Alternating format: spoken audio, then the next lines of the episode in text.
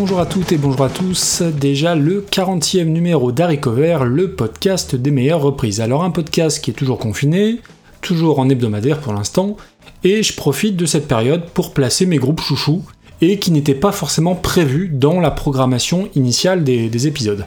Alors j'espère que vous avez pris le temps d'écouter un peu plus Elbow dont il était question dans l'épisode précédent, et j'espère que l'écoute de leur musique vous aura apporté, si ce n'est de l'enthousiasme, un peu de douceur et un petit peu de lumière. Aujourd'hui encore, gros plan sur un de mes groupes chouchous, mais avant ça, un immense merci pour tous les retours concernant le dernier épisode, que ce soit sur Twitter ou sur les différents Discords, c'est toujours très cool d'en discuter avec vous, même si on n'est pas toujours d'accord, bien évidemment. Avant de rentrer dans le vif du sujet, la petite page de pub habituelle donc, Cover Podcast sur Twitter, harrycover-du8 le podcast sur Instagram, harrycover le podcast tout attaché les étoiles iTunes, le bouche à oreille, tout ça, tout ça, je me répète, mais j'ai besoin de votre aide là-dessus, donc prêchez à la fois la bonne musique et la bonne parole. Allez, c'est parti au programme du jour, les papis du rock, des chevaux sauvages et le meilleur groupe actuel de rock américain, c'est parti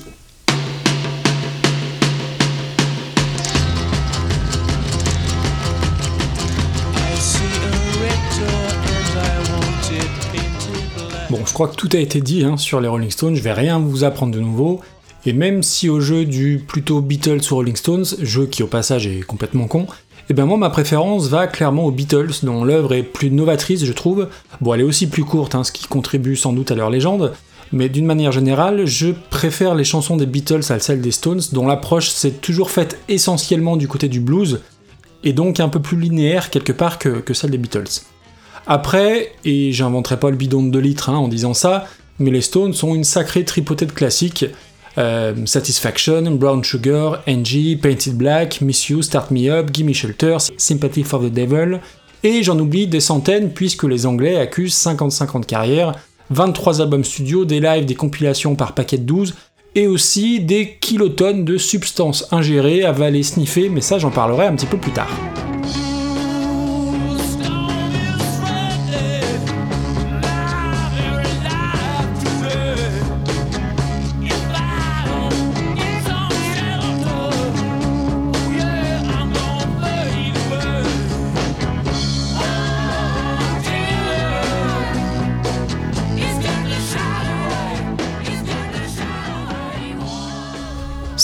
Shelter, dont vous avez entendu un, petit extrait, est mon morceau favori des Stones dans la catégorie, euh, on va dire, morceau euh, rock'n'roll, concernant les, les, ballades, il y a clairement match entre NG et la chanson qui nous intéresse aujourd'hui, à savoir Wild Horses.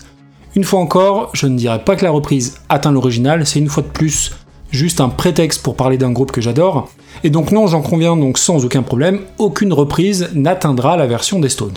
Concernant les Stones, donc, penchons-nous déjà un petit peu sur le contexte de l'époque.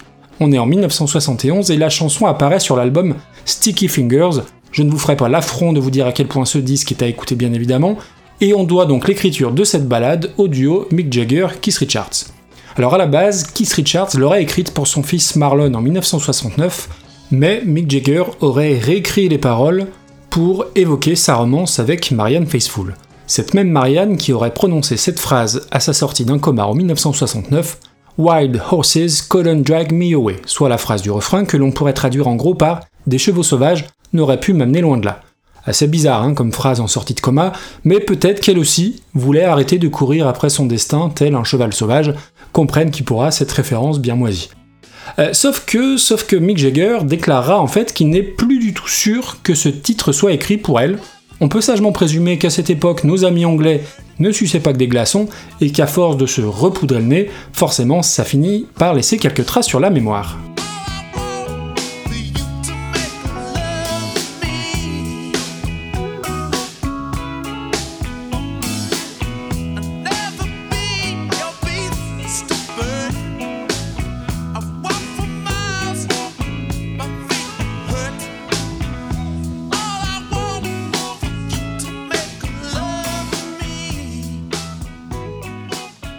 Alors ce mode de vie très rock'n'roll amène ce genre de détails d'anecdotes que personnellement j'adore. Ce sont ces petites phrases, ces aphorismes ou ces punchlines, hein, comme on dit maintenant, qui sont prononcés par les artistes et dont je vous ai fait une petite sélection et qui va concerner essentiellement Keith Richards. La première qui me vient en tête fait référence à cette notion de perte de mémoire sur la surconsommation de drogue.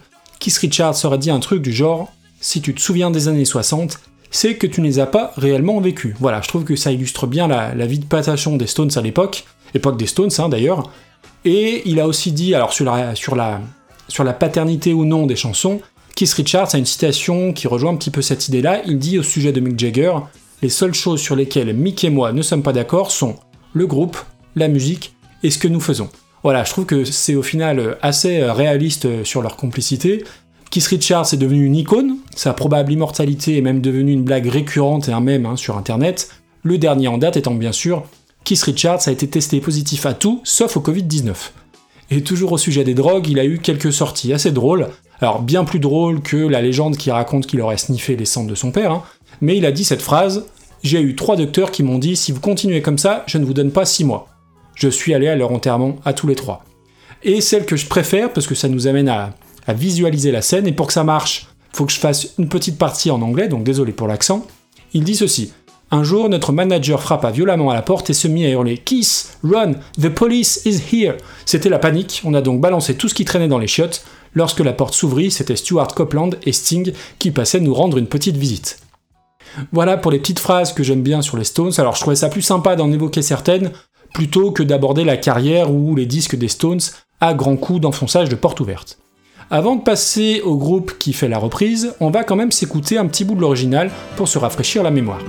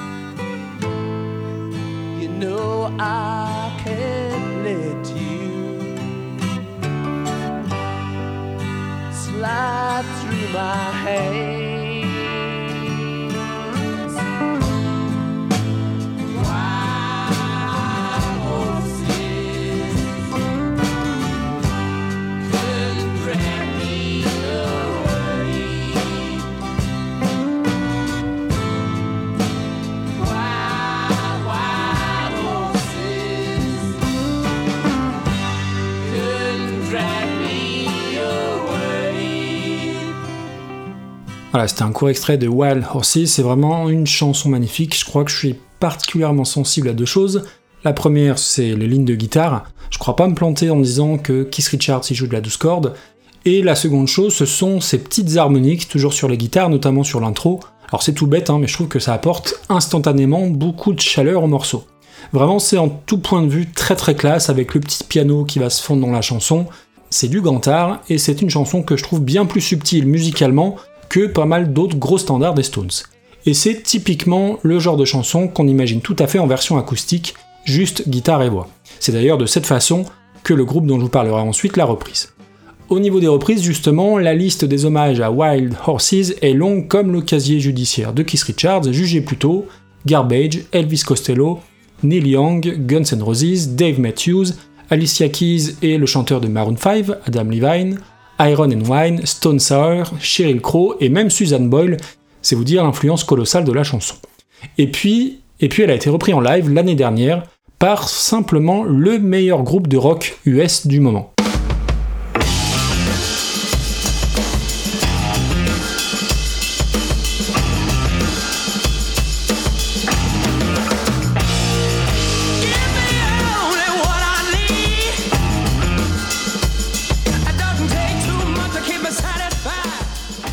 Alors oui, le qualificatif de meilleur groupe de rock US est complètement subjectif et arbitraire, mais après avoir désigné la semaine dernière le meilleur groupe de rock anglais, il me fallait désigner son homologue américain. Et ce groupe, c'est Rival Sons. Alors on va se mettre d'accord tout de suite, oui, ça se dit Rival Sons, mais je vais le prononcer à la française, je gagnerai un petit peu de temps et un petit peu d'énergie. Et donc autant la semaine dernière avec Elbow, on était donc sur un groupe avec beaucoup d'ambiance, des nappes de clavier et quasiment pas de guitare saturée, là pour les Rival Sons on est clairement sur du bon gros blues rock un petit peu vintage, dans la droite lignée des grands groupes des années 70, les Black Sabbath, Led Zeppelin, Deep Purple notamment, mais pas que. Alors les Rival Sons sont quatre musiciens, Jay Buchanan au chant, Scott Holiday à la guitare, Michael Miley à la batterie et Dave Best à la basse, et nous viennent de Long Beach en Californie. Alors c'est un groupe qui est relativement jeune, puisque leur premier album Before the Fire remonte à 2009. Je les ai pour ma part connus bien après, assez récemment d'ailleurs en 2016, avec la sortie de l'excellent Hollow Bones, leur cinquième album.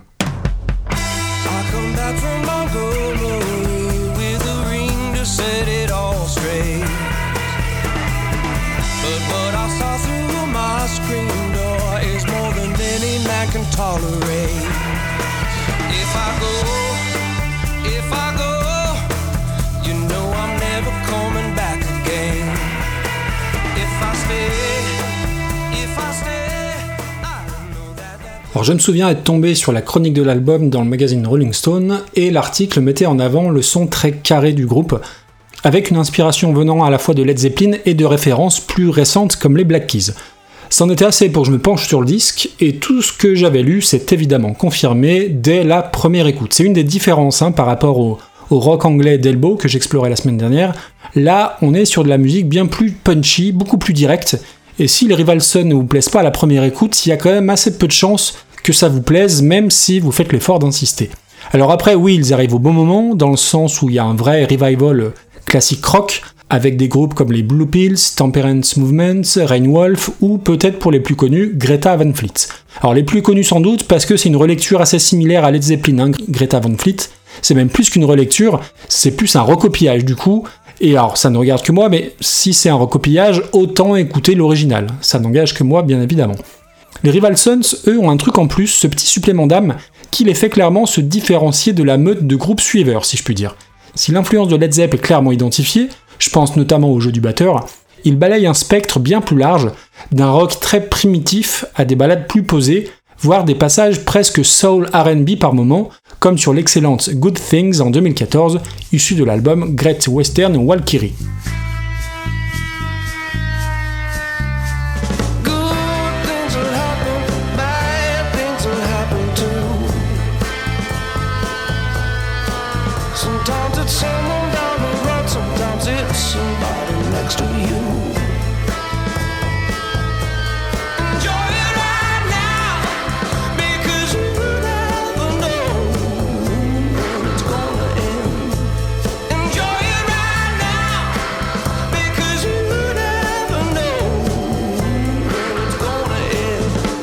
Non, les Rivalson ne sont pas qu'une pâle copie de tous les groupes des années 70, et outre ce supplément d'âme en plus dont je parlais juste avant, on a affaire à des musiciens de très très haut niveau, capables d'hymnes électriques furieux et dévastateurs, autant que de petites ballades folk capables de faire pleurer n'importe quel rocker, même le moins sensible.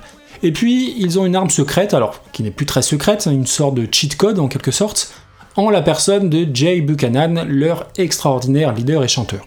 Alors oui, je disais déjà ça la semaine dernière à propos du chanteur d'Elbow, mais là, on est dans un tout autre registre.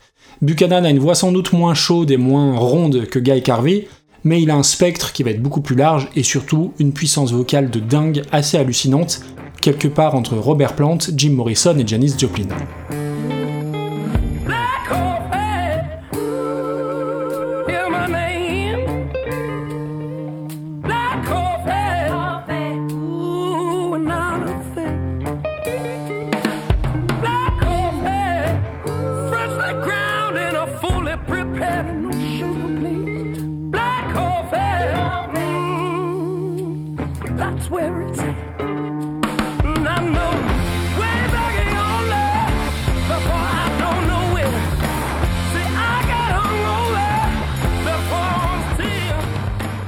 J'ai eu l'occasion de les voir deux fois en live et je peux vous garantir que la puissance de la voix sur album est impeccablement restituée sur scène au point où ça en est franchement bluffant.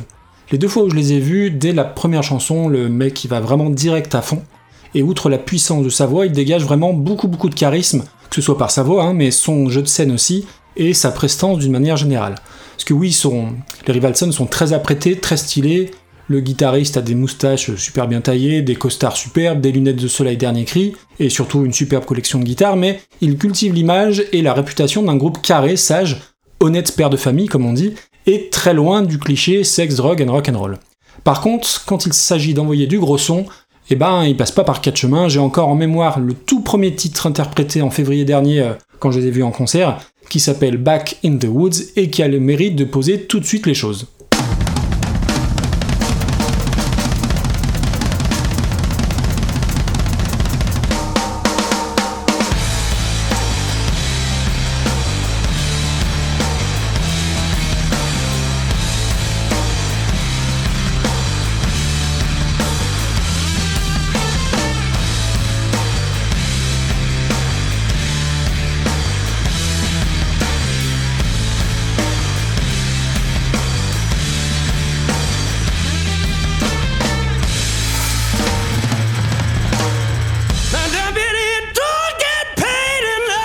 Voilà avec quoi ils avaient démarré le concert, inutile de vous dire qu'il n'en a pas fallu plus pour conquérir toute la salle, et pourtant le morceau était sur leur dernier album en date, qui venait juste de sortir, album qui s'appelle Feral Roots, et qui est un de mes disques préférés de 2019, qui va allier classique rock, ballade folk avec des tubes potentiels en pagaille, un son à la fois très lourd et super propre, avec juste une petite faute de goût à mon sens, le dernier titre qui s'appelle Shooting Stars, qui est une sorte de morceau gospel qui lorgnerait vers du mauvais YouTube qui brille un peu trop, mais c'est vraiment pour chipoter. Ce dernier album en date, donc Feral Roots, leur a fait franchir un cap supplémentaire et qui leur a permis entre autres de faire la première partie d'Aerosmith sur quelques dates et aussi d'ouvrir pour la tournée d'adieu de Black Sabbath, c'est quand même pas rien. Et concernant ces derniers, ils auront même l'immense honneur de reprendre deux de leurs titres l'année dernière lors de la cérémonie des Grammy Awards avec discours d'introduction à la clé. Je vous mettrai la vidéo en note, c'est une performance vraiment de très très haute volée. Alors j'ai parlé de gros sons, de gros rock avec des grosses guitares, mais nos Californiens sont tout autant capables de douceur et de délicatesse à vous faire dresser les poils, que ce soit sur certaines balades de leurs albums ou sur des prestations live. Et ce sera le cas, je n'en doute pas, avec leur version donc de Wild Horses enregistrée en live, en acoustique l'année dernière, avec simplement Jay Buchanan au chant et à la guitare, et Scott Holiday, le guitariste, sur une guitare 12 cordes et qui fait quelques chœurs également. Leur version fait quasiment 6 minutes, je vous conseille de l'écouter jusqu'au bout pour en apprécier toutes les, qualités, et si elle est au final très, très fidèle à l'original, c'est fait avec beaucoup de brio, de talent, beaucoup de subtilité, et puis avec cette voix complètement dingue, comme une cerise sur un gâteau qui est déjà particulièrement appétissant. Je vous laisse apprécier, n'hésitez pas à creuser hein, les Rival Sons, je vous mettrai tous les liens qui vont bien dans les notes de l'épisode. D'ici là, prenez soin de vous, restez chez vous, et moi je vous dis à très bientôt. Bonne écoute, ciao ciao